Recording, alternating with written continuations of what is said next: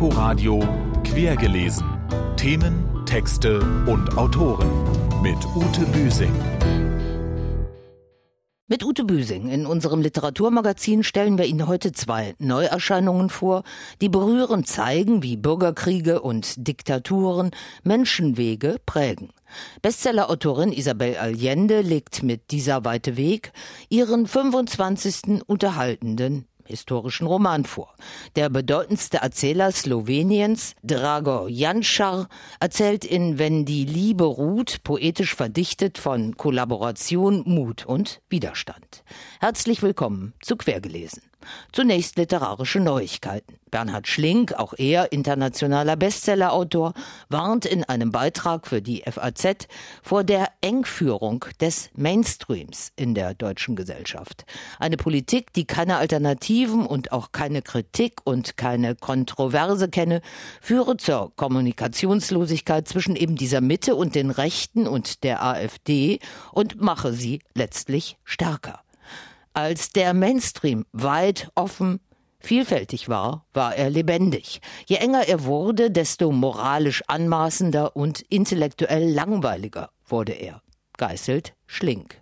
Bisher unbekannte Novellen und Skizzen des Jahrhundertschriftstellers Marcel Proust sollen im Oktober in Frankreich erscheinen. Der Autor von Auf der Suche nach der verlorenen Zeit hatte sie ursprünglich für seinen Erstling Freuden und Tage 1896 vorgesehen, sie dann aber offenbar wegen moralischer Bedenken nicht veröffentlicht. Denn die Zeit war noch nicht reif für Texte um die körperliche Liebe. Sie sollen jetzt unter dem Titel Der mysteriöse Korrespondent und andere unveröffentlichte Novellen herauskommen. Den Übergang zu unseren ausführlichen Besprechungen markieren die Geburtstage von zwei weiteren Jahrhundertschriftstellern, Herman Melville und Primo Levi. Der Hochseeabenteurer Herman Melville wäre am 1. August 200 Jahre alt geworden. Zu Lebzeiten musste sich der New Yorker Autor von Moby Dick mehr schlecht als recht durchschlagen. Heute ist er ein Klassiker. Antje Passenheim erinnert.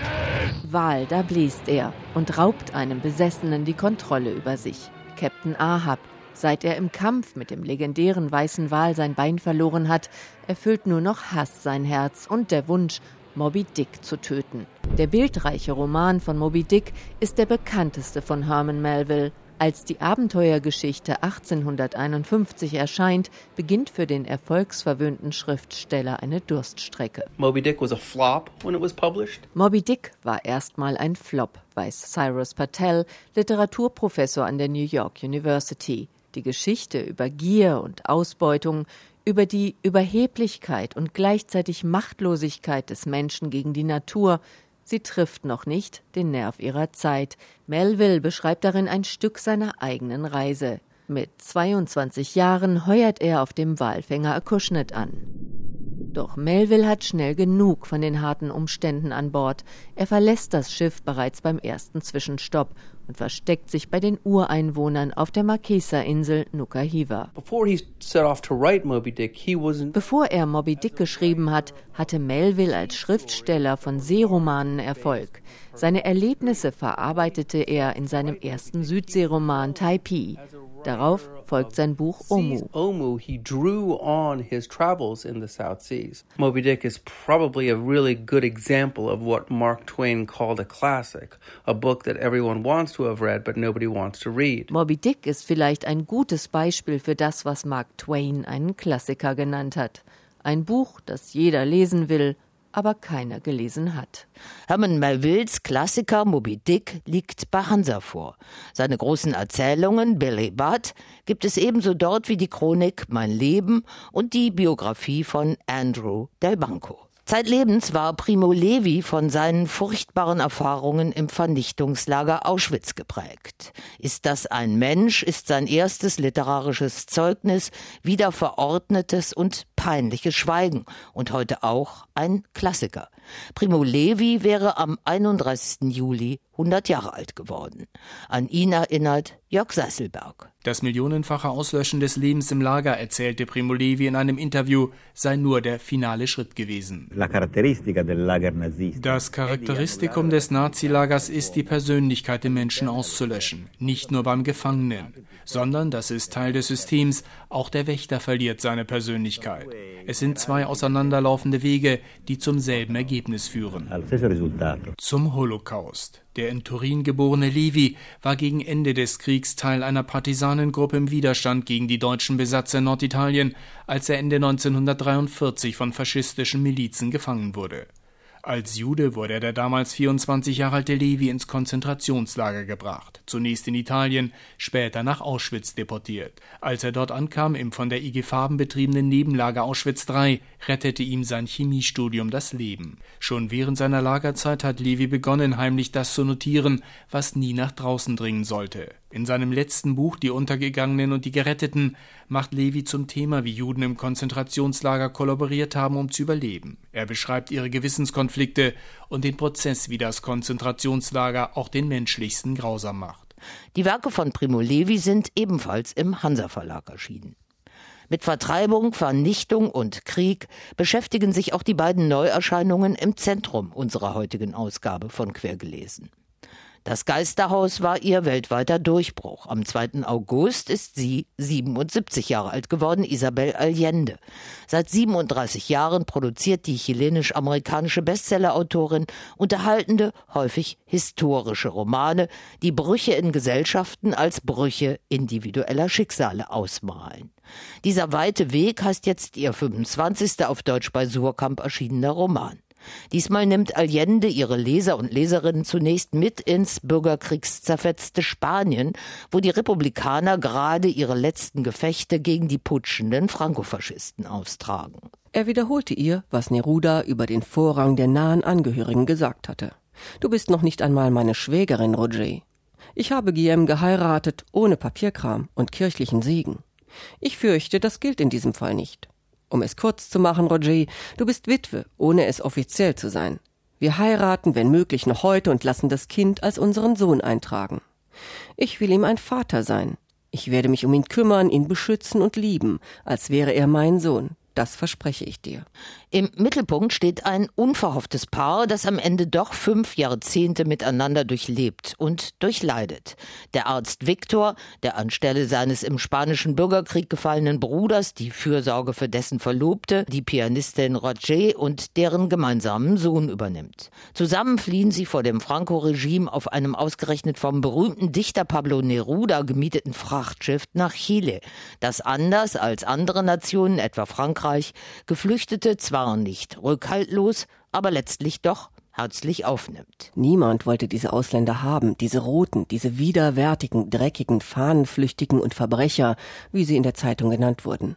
Sie würden Seuchen verbreiten, stehlen und vergewaltigen und einen kommunistischen Umsturz anzetteln. Seit drei Jahren waren stetig spanische Kriegsflüchtlinge nach Frankreich gekommen und dort auf wenig Wohlwollen gestoßen. Mit der Niederlage der Republik würde die Zahl steigen. Davon war man ausgegangen. Wie viele kommen würden, war unklar.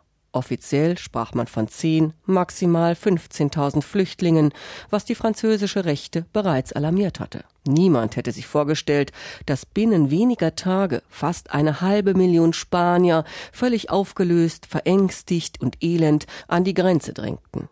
Die erste französische Maßnahme bestand darin, die Übergänge zu schließen, bis die Behörden entschieden hätten, was weiter zu tun war.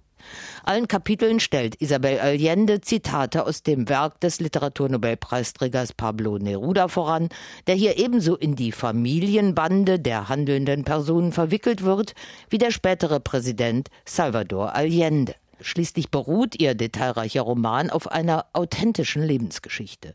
Salvador Allende taucht als Schachpartner auf und wenn es um seine demokratische Wahl, die folgenden sozialistischen Reformen und die blutige Niederschlagung durch Pinochets Putsch geht, in sachbuchartig geratenen Passagen. Durch den Militärputsch wird das zentrale Paar erneut vertrieben nach Venezuela. Letztlich ist Chile Endpunkt ihres weiten gemeinsamen Weges. Am Ende wird aus Pragmatismus sogar echte romantische Liebe. Und wie immer bei Isabel Allende eine Gratwanderung haarscharf am Kitsch vorbei. Dieser weite Weg ist in der Übersetzung von Svenja Becker bei Surkamp erschienen. In seiner Heimat Slowenien wurde er gleich viermal mit dem Kresnik-Preis für den besten Roman des Jahres ausgezeichnet. In Frankreich mit dem wichtigsten Preis für internationale Literatur und in Deutschland mit dem Jean-Amery-Preis für Essayistik. Dragor Janschar Dennoch gilt es den Romancier hierzulande weitgehend noch zu entdecken. Ein guter Anlass dafür ist sein gerade bei Cholnay erschienener berührender Kriegs- und Beziehungsroman Wenn die Liebe ruht. Unnachahmlich direkt verwebt Janschar darin persönliche Schicksale mit einer ganzen Epoche von Leid, Vertreibung und Verrat. Vor ein paar Jahren noch war alles so einfach und jetzt ist es kompliziert.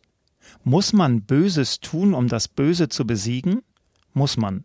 Wenn das Liebe ist, was sie getan hat, dann ist das auch etwas Furchtbares. Und hätte ich aber die Liebe nicht, so wäre ich ein was? Liebe ist furchtbar. Sie tötet. Heimatliebe? Auch. Die ist am furchtbarsten. Und was ist das alles, wenn nicht die Liebe zum Tod? Auch bei Janschar steht wie bei Allende ein Paar im Mittelpunkt, Sonja und Valentin. Sie in der Ausbildung zur Ärztin, er Vermessungsingenieur und Partisan. Doch die Handlung setzt zur deutschen Besatzungszeit in Maribor ein, als die kurze Zeit des Glücks für beide schon wieder vorbei ist und auch nie mehr wiederkommen wird. Nur in Rückblenden erfahren wir in diesem kunstvoll nah bei den handelnden Figuren gebauten Roman noch davon. Den Hauptteil bestreiten kriegerische Ereignisse. Der Terror der SS seit dem Überfall der deutschen Wehrmacht 1941, die Umbenennung und Zwangseindeutschung von Straßen, Plätzen und Vornamen. Ich werde alles tun, alles tun. Ich bin dein, meine Heimat. Und alle werden zurückkehren, die nach dem Jahr 18 gegangen sind. Sie werden hierher kommen, wohin sie gehören, wo ihr Volk Jahrhunderte geschuftet, gelitten, sich gefreut und niemals gedacht hatte, dass es all dies in einer anderen Sprache oder anderem Geist würde tun oder tun müssen, als in der deutschen Sprache und im Geiste des Deutschtums. Nicht nur die Kenntnisse über die Verhältnisse, auch die Entschlossenheit und Entschiedenheit Freiheit, ja Furchtlosigkeit, Wahrheit, Treue, die Gerechtigkeit ins Blut zu schreiben. Sie wollten Blut, also bekamen sie es, und Gerechtigkeit auch. Es ist ein Deutschtum auf dem Vormarsch, das in so manchem längst schlummerte. Aus Ludek, einem Kindheitsbekannten von Sonja, ist Ludwig ein strammer Nazi geworden, der beim SS-Sicherheitsdienst für Verhöre, Folter, Erschießungen und Deportationen verantwortlich ist. Ausgerechnet von ihm erhofft Sonja sich Hilfe bei der Freilassung von Viktor und bekommt sie auch, zu einem hohen Preis. Sie wird später deportiert, während Viktor zurück bei den Partisanen deren ungezügeltes Terrorregime erleidet. Alle und alles sind furchtbar ausweglos verstrickt. Es gibt in diesem Roman keine eindeutig Guten und keine eindeutig Bösen. Selbst SS-Mann Ludwig erfährt zum Ende hin noch menschliche Züge. Sonja und Valentin überleben aber als zutiefst gebrochene Charaktere, ohne Anspruch auf Gerechtigkeit und schon gar nicht auf Liebe. Die ruht in diesem großartigen Roman in Unfrieden. Drago Janschar, Wenn die Liebe ruht, ist in der Übersetzung von Daniela Kotschmuth bei Cholnay erschienen. Und noch ein Veranstaltungshinweis. Ganz im Zeichen von Theodor Fontanes 200. Geburtstag und von dessen Nachfahren im Geiste steht der Goldzower Literatursommer. An diesem Wochenende findet er erstmals in der Goldzower Kirche statt. Meine Kollegin Corinne Orlowski veranstaltet ihn. Goldzow feiert in diesem Jahr 800-jähriges Jubiläum und da habe ich mir gedacht, sollte man doch auch das mit einem Literaturfest begehen. Heute am Sonntag kommen dann die namhaften Autorinnen. Nelsink kommt, sie lebt in Bad Belzig, das ist um die Ecke quasi, und liest aus ihrem aktuellen Roman Virginia. Peggy Medler ist in diesem Jahr Fontane-Preisträgerin. Sie liest aus Wohin wir gehen. Eine Generation daraus lebt in der DDR in Kirchmöser und das ist bei Brandenburg, Havel. Und zum Abschluss kommen Reinhard Grebe mit seiner Frau Tilla Kratochwil und Da kommt nochmal richtig Fontane zum Zug, die Ehebriefe von ihm und seiner Frau Emilie. Mehr zum Golzower Literatursommer und allen anderen quergelesen Vorschlägen finden Sie auf der Inforadio Internetseite. Fehlt uns noch der erste Satz eines neuen Romans, der hier unser letztes Wort sein soll. Wir entnehmen ihn Robert Prossers gerade in der jungen Reihe Ulstein 5 erschienenem Roman Gemma Habibi. Da geht es um drei Welten, drei Leben, drei Runden Boxkampf. Links, rechts. Simon bandagiert meine Hände, führt das schwarze Band abwechselnd ums Gelenk und zwischen den Fingern hindurch, fest genug, um Schutz zu sein für die Knochen unter der Haut. Und das war quergelesen für heute. Tschüss, bis zum nächsten Mal, sagt Ute Büsing. Inforadio quergelesen. Themen, Texte und Autoren mit Ute Büsing.